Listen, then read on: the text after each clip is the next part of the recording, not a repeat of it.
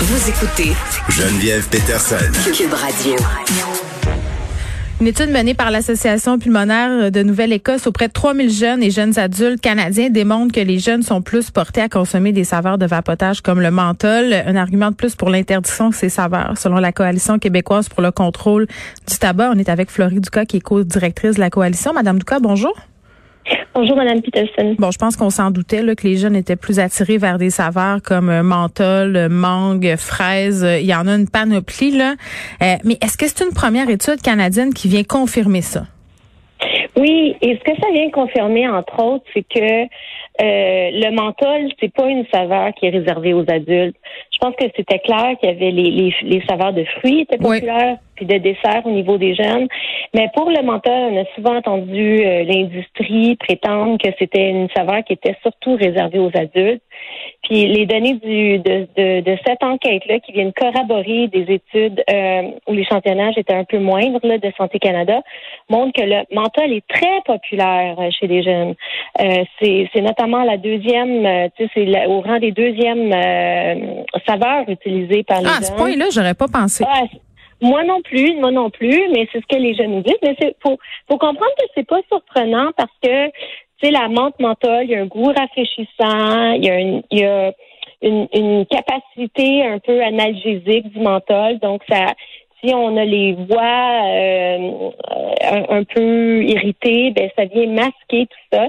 Donc on l'avait vu au niveau des cigarettes que c'était populaire. C'est pas surprenant de le voir au niveau du menthol, mais maintenant c'est confirmé. Oui, puis je pense que la grande nouvelle, c'est que le gouvernement ne devrait pas euh, permettre une exemption à cet égard-là. Oui, Madame Lucas, on va y venir, mais moi j'ai l'impression aussi que cette idée, euh, qui est bien entendu fausse, là, on se dit peut-être dans notre tête, euh, si on consomme la vapoteuse à saveur de menthol ou de fruits, il y a comme cette idée que c'est santé. C'est con à dire, mais parce que ce sont des fruits et des saveurs de menthe, on a l'impression que c'est moins pire. Et, les, les, enquêtes montrent hein, que les produits aromatisés euh, on, sont mieux perçus que les jeunes, puis de, façon générale, euh, la population minimise les risques par rapport à ces produits-là. Puis c'est c'est notamment un attrait qui est exploité par l'industrie. Fait que l'idée c'est pas de dire que les, les produits de vapotage n'ont pas leur place, mais ils ont une place, mais certainement pas au niveau des jeunes, certainement pas au niveau des gens qui n'ont pas fumé.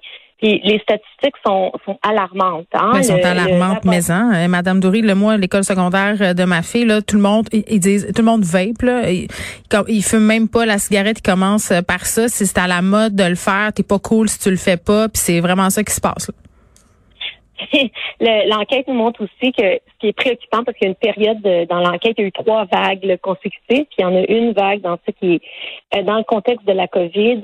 Et on apprend que dans le contexte de la COVID, c'est 90 et plus des jeunes qui se partagent des vapoteurs. Ah, bien, bien sûr, ben oui. On a une lettre de l'école, nous autres. Voyez-vous.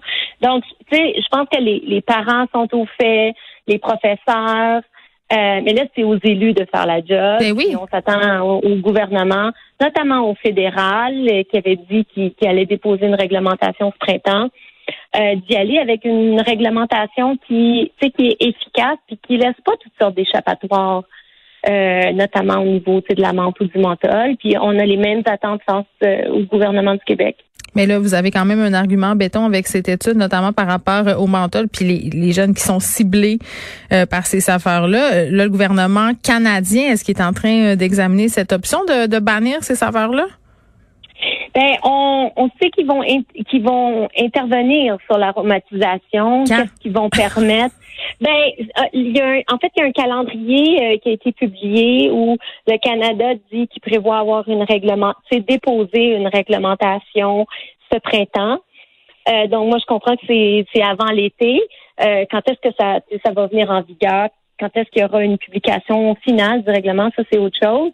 Mais j'imagine que les décisions sont en train d'être prises si c'est si pas déjà pris. Non, mais il y a un lobby puissant, non? Quand même, là. Ça, faut pas se cacher la tête dans le sable. Euh, les compagnies de tabac qui se sont réorientées vers le vapotage ont pas intérêt à ce que ces saveurs-là soient exclus du marché.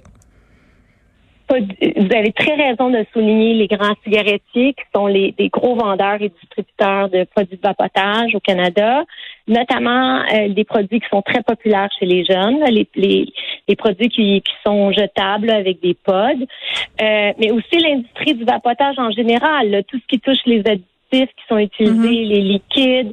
Euh, il faut comprendre que les boutiques de vapotage ont, ont, contribué à, à au phénomène de vapotage. Les, ces boutiques-là qui sont pour certaines possédées par le crime organisé, qui sont des outils formidables de blanchiment d'argent. Il y a eu quand même plusieurs enquêtes euh, médiatisées là-dessus. Ben, j'ai lu les, les, les, mêmes euh, comment billets euh, par rapport à ça. chose certaine, moi, mon expertise, c'est en santé publique. Puis c'est sûr que ce qu'on dit en ce moment, c'est si l'industrie euh, veut continuer d'aromatiser des produits euh, de vapotage hmm. ou continuer de mettre sur le marché des produits avec des hauts taux de nicotine, ils peuvent le faire, mais dans la mesure où c'est des produits qui sont homologués par l'association, hmm. c'est à eux de fournir ces produits-là euh, à Santé Canada pour faire homologuer leurs produits. Puis à ce moment-là, ils pourront même en faire la publicité. Mais pour des produits qui sont vendus comme des produits euh, de consommation régulière, bien qu'il y ait une réglementation qui les entoure, là, c'est pas des produits de cessation. On ne devrait pas prétendre que ça l'est. Et, et que pour que ce soit utile, même en termes de réduction des méfaits, il faut que les fumeurs arrêtent de fumer. C'est pas en utilisant les produits de vapotage et fumer qu'on réduit ces risques. Donc, donc, il faut qu'il y ait la cessation. Puis la seule façon d'assurer que les produits de vapotage sur le marché sont utiles pour la cessation, c'est en, les faisant euh, homologuer. Dans la mesure où les fabricants veulent pas faire ça, ben la, moindre des choses, c'est que les gouvernements empêchent qu'ils soient aromatisés aux fruits, à la menthe, etc. Les seules saveurs qui devraient être permises, c'est celles au tabac. Puis c'est une façon de, protéger euh, les jeunes tout en en, assurant que les fumeurs aient accès à ces produits-là, mais ça se fait pas au dépens de la prévention. Euh, de, la, dépendance chez les jeunes. Fleury Douca, merci, qui est co-directrice de la Coalition québécoise pour le contrôle du tabac.